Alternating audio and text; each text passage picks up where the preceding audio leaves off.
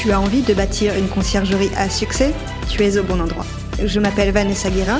Chaque semaine, retrouve-moi pour parler conciergerie, location courte durée, entrepreneuriat et même quelques anecdotes. En solo ou accompagné, apprends les meilleures stratégies qui vont te permettre de vivre pleinement de ta conciergerie sans sacrifier ton temps. Bon épisode Nous allons parler de la fiscalité en nom propre, de la fiscalité en société. De toute façon, pour faire de la location meublée, il va falloir faire une déclaration de début d'activité en s'immatriculant sur le service euh, désormais de l'INPI. Il y a bien une déclaration de début d'activité à effectuer. Ça sera d'autant plus indispensable que désormais le numéro SIRET va vous être réclamé à peu près tout le temps. Ce qui fait que si vous n'avez pas de numéro SIRET, vous êtes bien embêté euh, pour remplir vos obligations déclaratives. On peut aussi être euh, obligé de s'enregistrer auprès de la mairie pour obtenir un numéro d'enregistrement. Bonjour à tous et bienvenue dans ce nouvel épisode du podcast La Conciergerie. On est au mois de juillet, ça y est, on a entamé euh, les deux mois les plus intenses de l'année dans notre métier, donc je vous envoie tout mon courage. tenez bon, deux mois, ça va passer vite et de toute manière, c'est les deux mois où vous allez apprendre le plus, où vous allez travailler le plus. Et si vous n'avez pas encore ouvert votre conciergerie et que vous écoutez ce podcast, c'est que vous allez bientôt vous lancer. Alors mes conseils, c'est d'écouter, euh, de continuer d'écouter le podcast, euh, que vous soyez en voiture, au travail, en train de faire la vaisselle. Moi personnellement, j'écoute tous mes podcasts en voiture quand je vais euh, ben, travailler, que je vais vérifier un logement, que je vais aller voir les équipes, je vais au local. Tout ça, c'est en voiture que j'écoute mes podcasts.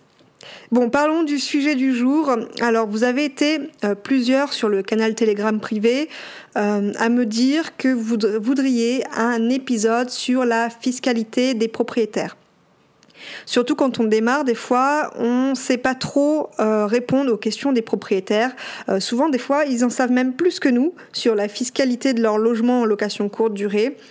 Et du coup, j'ai demandé à Maître Dimitri Boujard, qui est déjà passé sur le podcast une première fois, de nous expliquer bah, quelles sont euh, la fiscalité, enfin quelle est la fiscalité euh, des propriétaires en location courte durée. Il va nous donner en détail toutes les fiscalités, que ce soit en loueur meublé à l'année, en loueur en courte durée ou en loueur nu aussi. D'ailleurs, euh, le canal Telegram, vous pouvez le rejoindre en vous abonnant à la newsletter. Dans le premier mail que vous allez recevoir, il y aura le lien pour accéder à ce canal Telegram. Bien sûr, je mettrai le lien de la newsletter en bas de l'épisode dans les notes. Si vous êtes sur YouTube, vous l'avez dans la description. Et sinon, vous pouvez très bien le trouver sur Instagram, la conciergerie podcast ou sur LinkedIn à mon nom, Vanessa Guérin.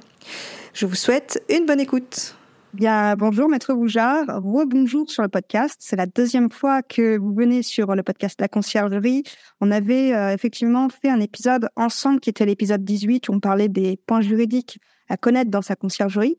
Et aujourd'hui, euh, je vous réinvite avec plaisir parce que j'ai beaucoup euh, de questions concernant la fiscalité des clients propriétaires. Beaucoup de conciergeries me disent mais comment on fait pour les aiguiller, euh, si on ne connaît pas leur fiscalité, si on ne connaît pas leur statut. Euh, donc, on va parler de ça aujourd'hui dans cet épisode. Mais pour commencer, est-ce que, ben, pour ceux qui ne vous connaîtraient pas, mais je pense qu'il y en a peu maintenant, euh, faire une présentation rapide de, qui vous êtes et de ce que vous faites. Bonjour Vanessa, merci pour votre invitation. Et comme vous le savez, comme on dit, jamais 203. Donc, donc voilà, euh, alors merci de me flatter, mais il y a encore énormément de monde qui ne me connaît pas, malheureusement. Je, travaille pour changer tout ça. En tout état de cause, donc, je suis Dimitri Boujard, avocat inscrit au barreau de Paris depuis 1995, investisseur immobilier depuis 2001 et expert sur tous les sujets concernant la location immobilière, l'investissement immobilier, la fiscalité immobilière et par voie de conséquence également la sous-location et la conciergerie. Donc, euh, c'est avec plaisir que je reviens vers euh, vous euh, à votre invitation pour parler cette fois-ci de fiscalité plus particulièrement, puisque évidemment, les conciergeries, de façon générale, après avoir surmonté leurs propres éventuelles difficultés juridiques, se retrouvent souvent avec des questions de leurs propres clients sur la fiscalité de la location meublée, et singulièrement de la location meublée en courte durée. Et c'est ce que nous allons aborder aujourd'hui. Donc, euh, je crois que nous allons parler de la fiscalité en nom propre, de la fiscalité en société. voilà, donc encore une fois, merci pour votre nouvelle invitation. Ben, plaisir partagé. Oui, effectivement, on va parler de la fiscalité. Alors, entrons du coup dans le vif du sujet. Un propriétaire qui voudrait louer pour la première fois son bien en location courte durée, on parle d'une résidence secondaire et pas d'une résidence principale. Quelles sont les démarches qu'il doit faire? Est-ce qu'il doit avoir un, numéro SIRET Souvent, on me le pose cette question. Alors, partons du principe que oui, c'est la location meublée.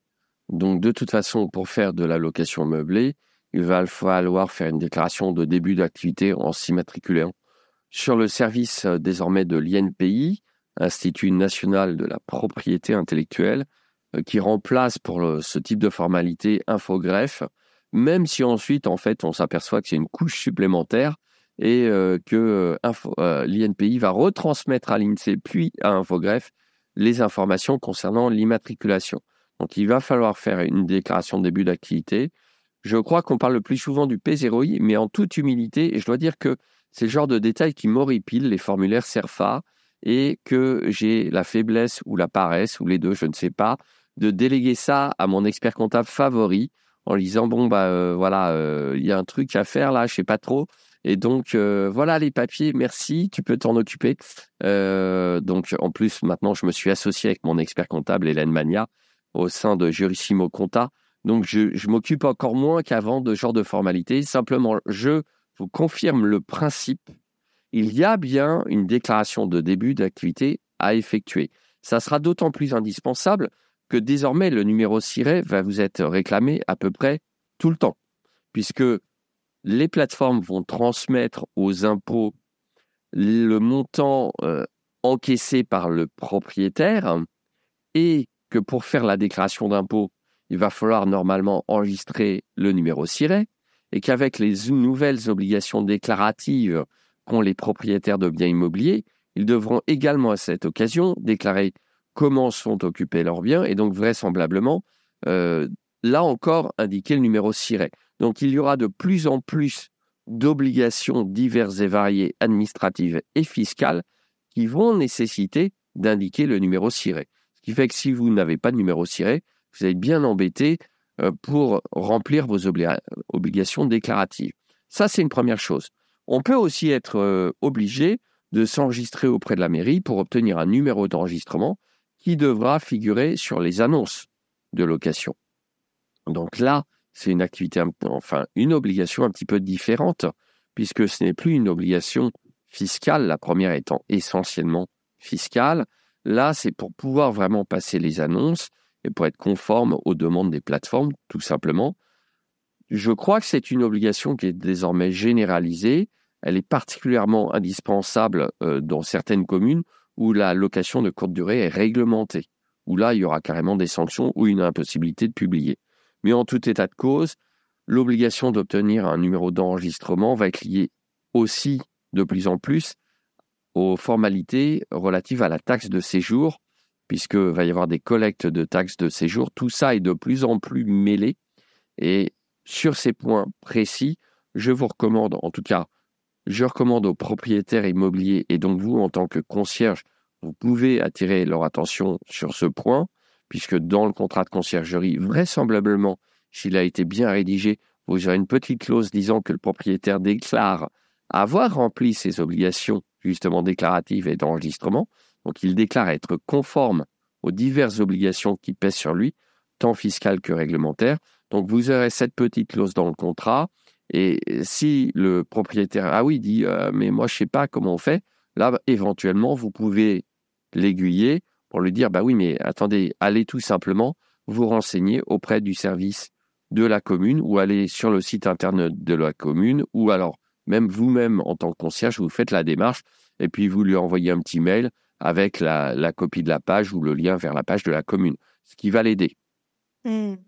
Je reviens sur ce que vous avez dit au départ. Euh, vous parliez euh, du formulaire P0I et euh, de l'expert comptable. Ça veut dire qu'il faut un expert comptable quand on fait cette activité? Ah, voilà une bonne question. en fait, je vais vous faire une réponse de Normand parce que j'adore ça. Oui et non. Oui, si vous souhaitez déclarer vos revenus encaissés au régime dit du réel mais on va y revenir dans un instant.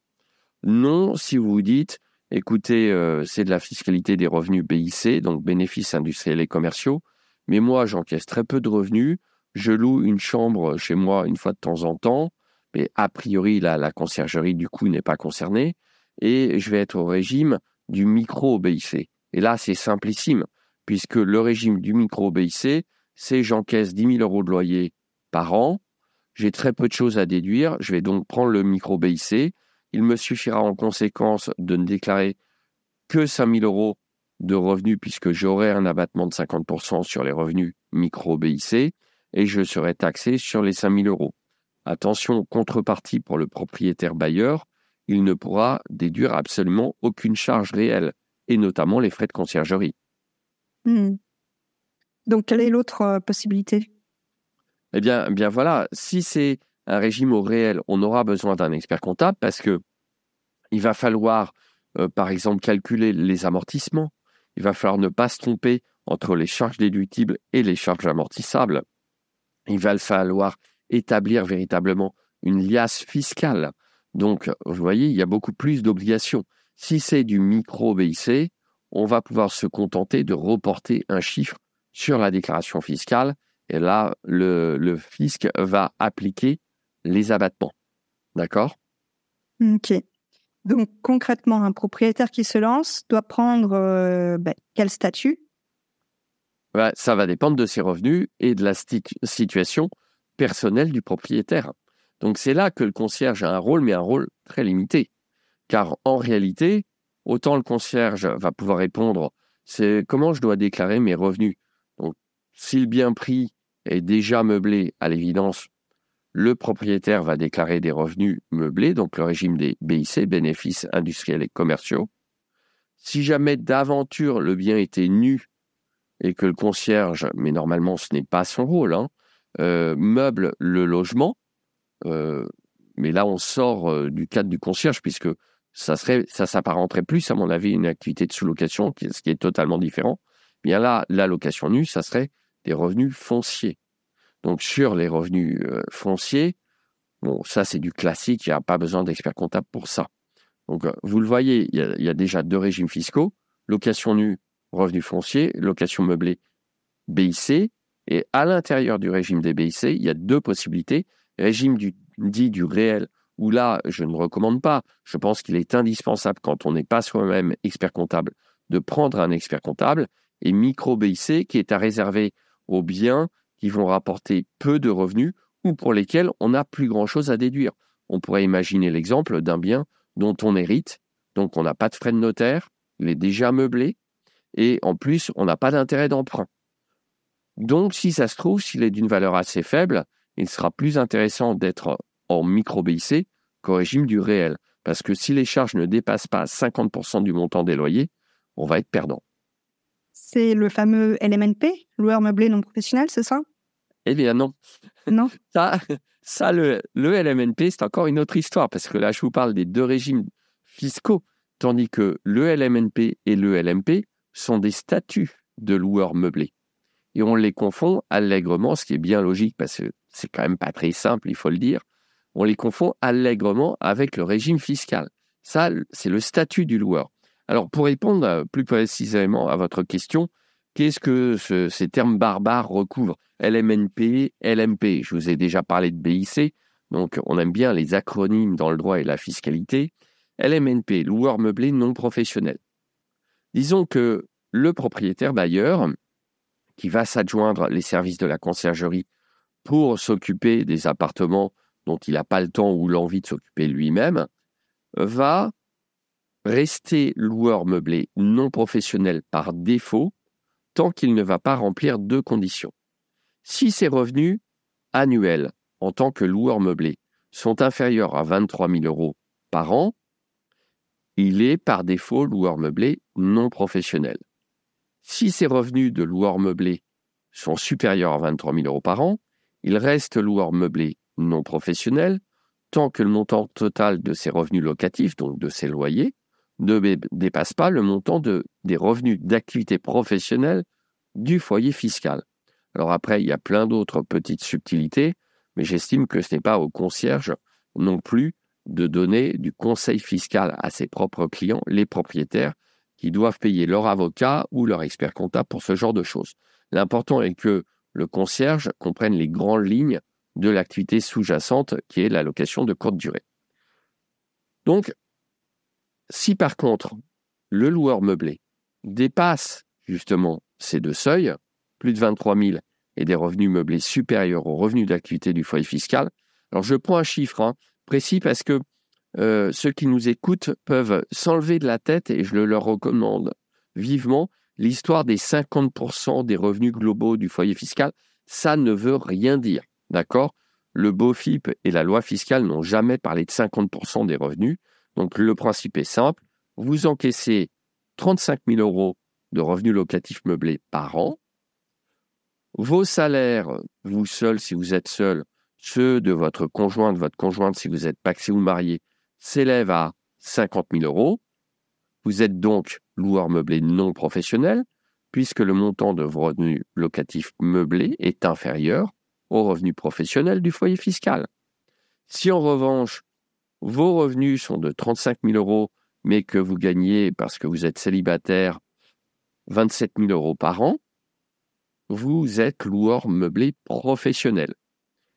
Et en réalité, le mode de calcul global sera quasiment le même, c'est-à-dire vous aurez des loyers et vous pourrez déduire toutes les charges réelles. En revanche, en tant que loueur meublé non professionnel, vous allez devoir, le jour où vous serez, où le, le propriétaire sera en bénéfice, il devra acquitter 17,2% de prélèvements sociaux, tandis que le propriétaire qui devient loueur meublé professionnel va devoir s'immatriculer auprès de l'URSSAF et payer des cotisations sociales cette fois-ci. Et le jour où il devient bénéficiaire, il va payer 35 à 40% de cotisations sociales. Donc c'est plus du tout la même chose. Alors évidemment, tout ça n'est déjà pas très simple. Mais malheureusement, il y a une petite subtilité supplémentaire. Puisqu'on peut très bien être globalement loueur meublé non professionnel, mais devoir quand même s'immatriculer auprès de l'URSSAF. Et là, on revient directement à notre sujet, à savoir l'allocation courte durée, qui va être opérée, entre guillemets, sous toutes les réserves qu'on a déjà évoquées, évoquées ensemble concernant la notion de gestion immobilière, etc. Mais euh, donc, euh, il y a une petite particularité sur l'allocation courte durée. C'est la suivante. Depuis 2017, un loueur en courte durée qui dépasse 23 000 euros de revenus locatifs meublés annuels peut très bien être LMNP, mais quand même devoir s'inscrire à l'URSSAF. Pour une raison simple, c'est que l'article L611-1 du Code de la euh, sécurité sociale le prévoit expressément. Donc ça ne facilite pas la tâche des loueurs meublés en courte durée, puisqu'ils pourraient se dire, en étant peu informés du sujet, bah, écoutez, moi tout va bien, je fais 30 000 par an, mais je gagne 60 000 par an, donc euh, mon expert comptable m'a dit que je n'avais pas besoin de m'immatriculer, et en réalité, peut-être que l'expert comptable en question est très bon sur la fiscalité du droit des affaires du client, parce que par ailleurs c'est un chef d'entreprise, mais qu'il ignore cette disposition du Code de la sécurité sociale. D'accord? Et là, bah, typiquement, ça va générer des problèmes. Donc vous le voyez, il y a plein de petites subtilités qui se cachent dans les recoins. Mmh. Donc le meilleur conseil, ce serait euh, de dire à son client propriétaire d'aller voir euh, son expert comptable euh, Son expert comptable, à condition qu'il soit spécialisé en immobilier, ou alors son avocat, à condition mmh. également qu'il soit plutôt expert en immobilier. D'accord, ok.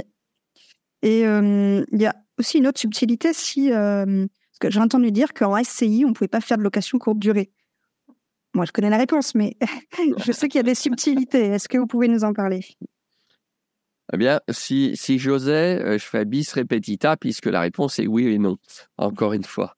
Le principe est que si, bien sûr, on peut faire de la location courte durée en société civile immobilière, non, on ne peut pas le faire si elle est l'impôt sur le revenu. Et en réalité, faire de la location courte durée via une société civile immobilière va contraindre la société civile immobilière à basculer à l'impôt sur les sociétés. Pourquoi? Parce que, ainsi que je vous l'expliquais il y a un instant, en nom propre, la fiscalité du meublé et de la location courte durée est une fiscalité des BIC. Ça veut dire quoi BIC Bénéfices industriels et commerciaux. Donc l'activité de location courte durée, je le maintiens à ce jour, est pour moi une activité civile, mais sa fiscalité est une fiscalité commerciale. Là, je n'invente rien. Euh, BIC, bénéfices industriels et commerciaux. Conséquence, lorsqu'on veut louer en location de courte durée des biens détenus par une SCI, il faut ou cela va entraîner le passage à l'impôt sur les sociétés. Évidemment, si on n'avait pas prévu ça au départ, ça peut avoir des conséquences potentiellement désastreuses en sortie. Exemple, je détiens une maison de campagne qui est la propriété familiale, et puis tout à coup je me dis, elle est en SCI parce que euh, mes parents, mes grands-parents bien avisés avaient fait ça en SCI de façon à pouvoir faciliter la transmission à la famille qui s'élargissait au fil des générations. Et puis tout le monde se met d'accord, ça coûte beaucoup trop cher l'entretien, on va la louer pendant qu'on n'y est pas, etc. Et comment on va la louer? Bah, On va la louer pour la location typiquement saisonnière cette fois-ci. Donc de la location en réalité de courte durée pendant les vacances d'été par exemple. Et par conséquent, on met tout ça en place sans forcément réfléchir qu'on va passer à l'impôt sur les sociétés ce qui va entraîner l'obligation d'amortir la valeur fiscale du bien immobilier, ce qui va entraîner aussi des conséquences fiscales à long terme, parce qu'en cas de revente 10, 20, 30 ans après, la fiscalité applicable à la revente par la SCI de l'actif immobilier ne sera plus la fiscalité des particuliers avec un abattement potentiel pour durée de détention, mais la fiscalité des plus-values des SCI à l'IS avec une réintégration des amortissements et de l'IS, plus la nécessité de payer de l'imposition sur les dividendes ou ce qu'on appelle également le boni de liquidation lorsqu'on liquide la société après la revente du bien. Donc on va passer d'une fiscalité pour être extrême à zéro au bout de 30 ans de détention du bien dans une USCI à l'IR. Alors attention à fiscalité constante je ne peux pas évidemment garantir à qui que ce soit que dans 30 ans, on sera toujours exonéré d'impôts sur la plus-value après 30 ans. D'accord? La fiscalité des particuliers est très changeante. Mais on passera potentiellement d'une exonération totale, à l'heure où je vous parle, à une fiscalité très importante qui vous conduira peut-être à laisser à l'État la moitié du prix de vente, grosso modo, au bout de 30 ans, en SCI à l'IS si on veut récupérer l'argent. Donc on le voit, il faut prendre beaucoup de précautions et informer les propriétaires bailleurs, lorsqu'ils sont en SCI, moi, je prendrais la, précaution de leur dire attention, euh, donc, vous, ce bien, moi, je, veux bien l'opérer, je veux bien m'en occuper, vous me le confiez très bien, vous me dites euh, que vous me demandez quelle va être votre fiscalité. Alors, déjà, première chose, allez voir votre expert comptable ou votre avocat, mais en tout état de cause, je connais quand même évidemment les bases, puisque c'est de la location courte durée. Il y a beaucoup de concierges qui sont eux-mêmes loueurs en courte durée. Donc, attention, j'attire votre attention sur le fait que si vous êtes en SCI, il va falloir vérifier avec votre expert comptable ou votre avocat les conséquences de la location courte durée. On pourrait le faire deux ou trois ans. Euh, si la SCI est récente, depuis quelques années, on a une sorte de, possibilité de revenir en arrière, à savoir que pendant cinq ans après la constitution de la SCI, pour faire très simple, il y a des petites subtilités supplémentaires, mais Là n'est pas le sujet principal euh, aujourd'hui de notre entretien, mais pendant cinq ans, on pourrait revenir à l'IR. Il y aurait des conséquences fiscales, mais quand même moindres que si on est irrévocablement passé à l'IS. Ok. Je vais récapituler euh, depuis le départ avant de passer à la question suivante. Donc, si euh, je comprends bien, un propriétaire qui voudrait démarrer la location courte durée sur une résidence secondaire devra faire appel à son expert comptable ou à son avocat pour créer un statut fiscal de meublé, euh, s'il veut en nom propre. Et si c'est un bien familial qui est déjà en SCI, il faudra qu'il se renseigne si euh, il veut passer de la SCI à l'IR à l'IS et euh, voir les conséquences que ça aura s'il veut revendre son bien dans les prochaines années. Exactement, c'est ça. Et, et, par conséquent, si le bien est détenu par une SCI à l'IR et qu'il ne veut pas passer à l'IS, il pourra tout simplement pas le louer en location courte durée. Mais en meublé, il pourra? Non, parce que la location courte durée nue, j'ai jamais vu ça.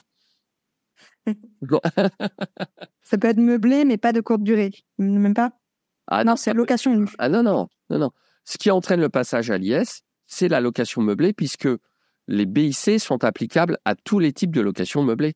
Qu'on fasse de la colocation, de la location d'une studette meublée ou de la location courte durée, c'est toujours le régime fiscal des BIC qui s'applique. Et donc, quel que soit le type de location meublée en SCI à l'IR, ça entraînera le passage à l'IS. C'est plutôt clair. Je pense que là, les conciergeries seront euh, maintenant comment conseiller leurs propriétaires. Bien sûr, comme vous avez dit, ils ne sont pas conseillers fiscaux. je ne sais pas si on dit comme ça, mais en tout cas, voilà, il faudra qu'ils se, ben, il faudra que les propriétaires aillent voir plutôt donc euh, leur avocat ou leur expert comptable. Euh, par contre, concernant la conciergerie, est-ce que euh, il y a des choses à prendre en compte, peut-être des documents à demander pour être bien sûr qu'il y ait un enregistrement de fait par le propriétaire? Alors, pour la conciergerie, comme je le disais tout à l'heure, en fonction du contrat qui est utilisé, comme vous le savez, j'ai commercialisé un contrat sur le sujet, j'inclus des clauses disant que le propriétaire déclare être en règle au regard des obligations d'enregistrement, etc. On pourrait pousser la chose plus loin et, par exemple, lui demander de nous prouver qu'il est propriétaire par euh, la production d'une attestation de propriété ou de la dernière taxe foncière, par exemple, également lui demander le justificatif de la déclaration d'enregistrement, voire du début d'activité. Mais là, c'est peut-être s'immiscer un petit peu loin concernant le début d'activité, parce que ce sont des conséquences purement fiscales qui concernent après tout le propriétaire. Et finalement, la conciergerie n'a pas grand-chose à y voir. En revanche, on peut toujours, euh, dans un souci de bonne entente et d'avoir un service un petit peu premium, attirer son attention sur ces points spécifiques. Hmm. Elle ne serait pas tenue responsable, la conciergerie, si jamais euh, le propriétaire n'a pas effectué ses démarches?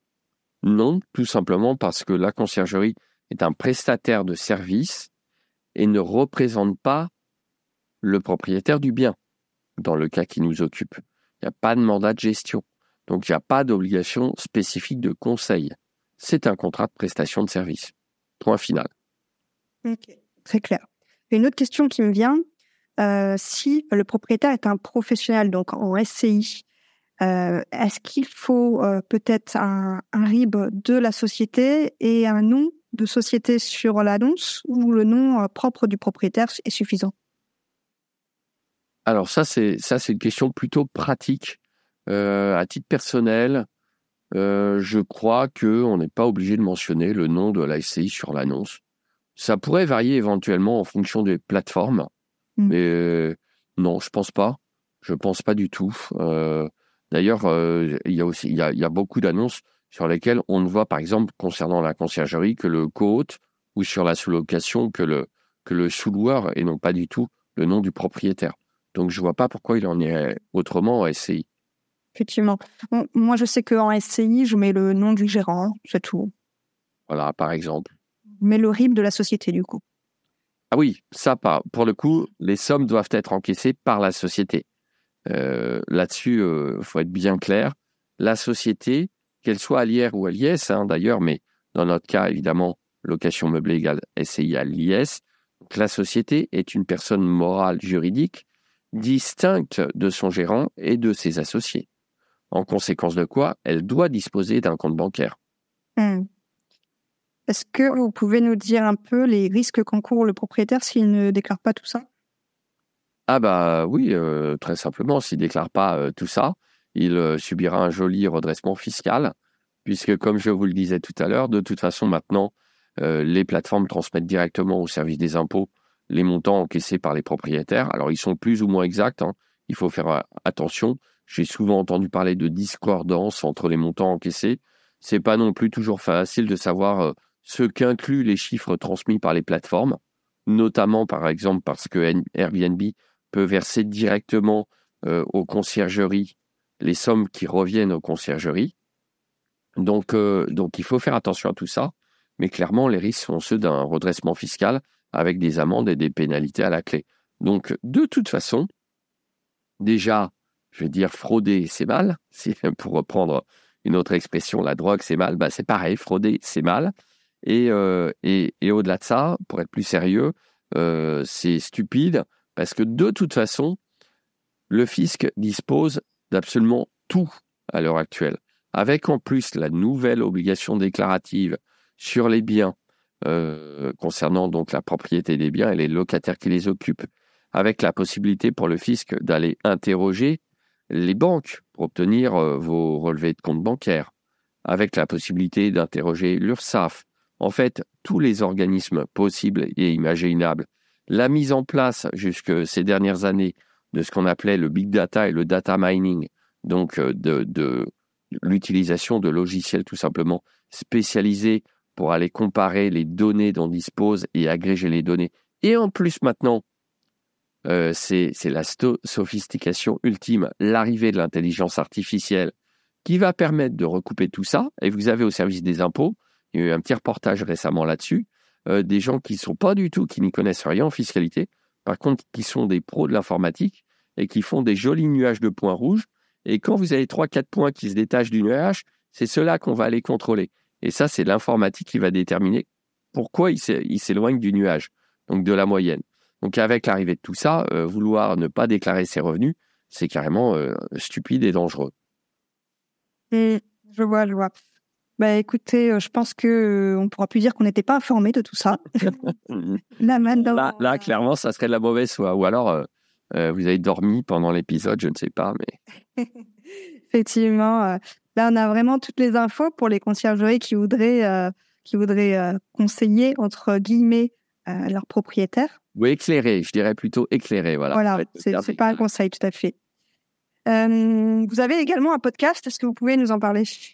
Alors, juste avant ça, je voudrais revenir sur une petite chose, puisque à l'occasion du, salon de la location courte durée à Paris, j'ai eu l'occasion de discuter avec quelqu'un qui représente les agents immobiliers euh, et qui semblait euh, dire que les conciergeries euh, exerçaient une profession d'agent immobilier, etc., que la jurisprudence disait que... Là. Alors moi, je vous le dis, à l'heure où je vous parle, j'ai pas d'exemple, en tout cas, j'ai fait faire des recherches, j'ai pas trouvé d'exemple de requalification de conciergerie en agent immobilier. Voilà. Donc ça, c'est un élément plutôt rassurant. Ça ne veut pas dire que vous devez faire n'importe quoi, je répète un petit peu, mais il faut que ça rentre que vous ne devez pas encaisser les fonds pour les comptes de vos clients, ni les représenter, ni signer des contrats ou des documents à leur place. Vous n'avez pas de mandat de gestion. Euh, mais ça veut dire aussi qu'en fait, le risque, si vous, êtes un minimum sérieux dans l'activité de conciergerie, est extrêmement faible, puisque à l'heure actuelle, je n'ai pas de décision de jurisprudence qui a requalifié une conciergerie en un exercice illégal de la profession d'agent immobilier. Ça, c'est le premier point. Deuxième point, euh, je me suis aperçu un peu par hasard que les gens euh, qui créent des conciergeries ne savent pas toujours forcément qu'ils pourraient peut-être obtenir la carte G. D'accord? Ah oui, Donc souvent, oui, oui, oui. Euh, bonne réflexion, oui. Oui, ben oui, et c'est pas si compliqué que ça, parce que contrairement à ce qui est parfois une croyance simplement, il n'est pas nécessaire de disposer à la fois d'un diplôme Bac plus 3 dans les domaines économiques, juridiques ou euh, commerciaux et d'expérience professionnelle sont des conditions alternatives. Donc, s'il s'avère que vous avez un Bac plus 3 parce que vous avez fait une école de commerce ou que vous avez une licence en droit, vous pouvez tout simplement obtenir la carte de gestion locative. De la même façon, si ça fait 10 ans que vous êtes agent immobilier et que vous, enfin, agent immobilier, que vous travaillez dans une agence immobilière en tant que salarié, vous pouvez peut-être bénéficier d'une équivalence qui vous permettra d'obtenir la carte G et donc d'avoir une conciergerie un peu plus plus, si j'ose dire. Après, ce n'est pas le choix de tout le monde parce qu'il y a des contraintes supplémentaires quand on dispose de la carte G. Donc voilà, faites bien attention à ça. Et si ça se trouve, euh, bah, vérifiez parce que vous êtes peut-être un peu gêné aux entournures, peut-être que vous avez des craintes, alors que vous pourriez obtenir la carte G plus facilement que ce que vous ne pensiez. Ce qui m'amène au dernier point, avant de répondre à votre question sur mon propre podcast, mais comme vous le savez, je suis extrêmement bavard. Euh, donc, ce qui m'amène au dernier point, je travaille actuellement sur euh, un contrat spécial, conciergerie, mais pour les concierges qui disposent de la carte G, puisqu'on va devoir mixer en réalité un mandat de gestion locative avec des services de prestation de conciergerie. Et je me suis aperçu que j'avais de plus en plus de demandes parce que les conciergeries bah, montent en gamme, hein, c'est comme dans toute activité.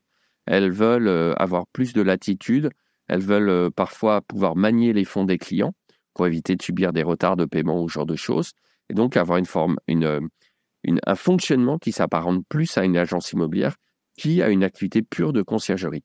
Voilà, donc pour information, je travaille également sur ce contrat. Ok, intéressant. Le, petit point, euh, le petit point d'actualité euh, au fameux euh, au fameux salon de la location saisonnière à Paris, auquel vous étiez, je crois d'ailleurs. Non, je n'étais pas présente à ce salon. Non, vous n'êtes pas, vous n'étiez pas présente. Le prochain, alors il faut. Oui, le prochain avec plaisir. Voilà. Et je salue Élise Ripoche de J'affiche complet au passage. Voilà. alors, c'est quoi votre question? Vous avez un podcast aussi pour conseiller euh, les investisseurs, il me semble. Oui, oui, oui, le droit d'investir, qui est un peu mon, mon bébé, mon chouchou, peu importe. Mais c'est un podcast, effectivement, pour investisseurs immobiliers, un podcast hebdomadaire, avec un focus pour investisseurs chaque semaine. Euh, euh, donc, un fichier audio d'une vingtaine de minutes, 15, 20, 25 minutes. Le focus pour investisseurs, les deux, trois points d'actualité de la semaine le coup de gueule de la semaine, parce que je suis un petit peu râleur sur les changements incessants dans l'immobilier et la fiscalité immobilière. Et l'actualité me donne malheureusement raison quasiment en permanence. Et c'est couplé à une plateforme de contenu additionnel sur laquelle vous allez retrouver des vidéos, des modèles de documents, comme par exemple mon contrat de location en courte durée, euh, qui est disponible sur la plateforme pour mes abonnés. Euh, vous allez retrouver également euh, les archives des anciens épisodes, l'accès à un groupe Facebook réservé aux abonnés, dans lequel je suis présent et qui permet des échanges entre euh, personnes motivées vraiment dans l'immobilier. Enfin, divers services, dont deux heures également de coaching commun mensuel en Zoom, en live avec moi, pour répondre aux questions de tous mes abonnés. Et on a élargi très souvent le débat sur des considérations connexes à l'immobilier, comme les retraites, pourquoi on fait de l'immobilier, par exemple, ou alors l'impact de l'IA sur l'immobilier. Donc, on ne s'arrête pas uniquement à euh, comment je dois déclarer mes revenus ou quel est le régime fiscal de la SCI ou encore euh, comment dois-je apporter de l'argent en compte courant ou en capital. Donc, tout ça, c'est regroupé dans le droit d'investir. Vous retrouverez le lien sous l'épisode. Et, euh, et, ça coûte le, 47 euros TTC par mois. Et si vous êtes une conciergerie, vous retrouverez évidemment du contenu pour les conciergeries, puisque j'aborde souvent tout ce qui concerne la location courte durée et que je creuse, par exemple, les sujets euh, comme est-ce que je risque euh, de me faire requalifier en agent immobilier ou ce genre de choses. Évidemment, c'est en perpétuelle évolution, mais pas que. Il y a les sujets juridiques, toujours sur la location courte durée. Changement d'usage, changement de destination, obligation de compensation, règlement de copropriété, et ça, les conciergeries peuvent être confrontées à ce type de problématique. Mon propriétaire fait de la location, mais là, il vient de recevoir une lettre dérangeante du syndic qui lui dit qu'il n'a pas le droit de faire la location courte durée, et moi, je suis son concierge. Que fais-je? Donc voilà, tous ces sujets et bien d'autres encore sont abordés dans le droit d'investir, et, voilà, ça sera déductible des charges de votre société. Donc j'ai envie de dire, foncez. Très intéressant, effectivement, ça a l'air bien complet. Il y a aussi un groupe Facebook euh, auquel euh, je suis, euh, je suis intégrée. Donc, Invest, oui, oui, c'est gratuit. Donc ça, je mettrai également le lien pour ceux qui veulent en savoir plus. Eh bien, merci encore, Dimitri. C'était encore un plaisir de vous accueillir dans ce deuxième, deuxième épisode ensemble. Euh, Vanessa. je, je, sais que le podcast La Conciergerie grandit. Donc, c'est excellent. Je pense que c'est une activité qui a beaucoup d'avenir devant elle. Il y a un besoin croissant de conciergerie. D'ailleurs, je lance une petite bouteille à la mer. Je cherche une conciergerie dans la région de Mortagne-au-Perche. Donc, c'est en Basse-Normandie, dans l'Orne. Et, et, et, je, ne trouve pas. Donc, au secours, au secours. Voilà, si mon appel est entendu, si quelqu'un faire une conciergerie dans ce secteur, n'hésitez pas à me contacter par l'intermédiaire de Vanessa ou, ou, par Messenger, pourquoi pas. Vous me trouverez facilement sur Facebook. Donc voilà, je ne trouve pas, ce qui veut dire quand même qu'il y a de la demande. Ah oui, effectivement. Le, message est passé. Comme c'est beaucoup de concierges qui écoutent le podcast, euh, on va croiser les doigts pour que quelqu'un euh, vous recontacte. Impeccable. Ben, à bientôt. À bientôt. Et pas si vite, tu as apprécié cet épisode, tu peux le partager à ton entourage ou encore mieux, laisser un avis 5 étoiles sur ta plateforme d'écoute préférée et un commentaire. Je te dis à bientôt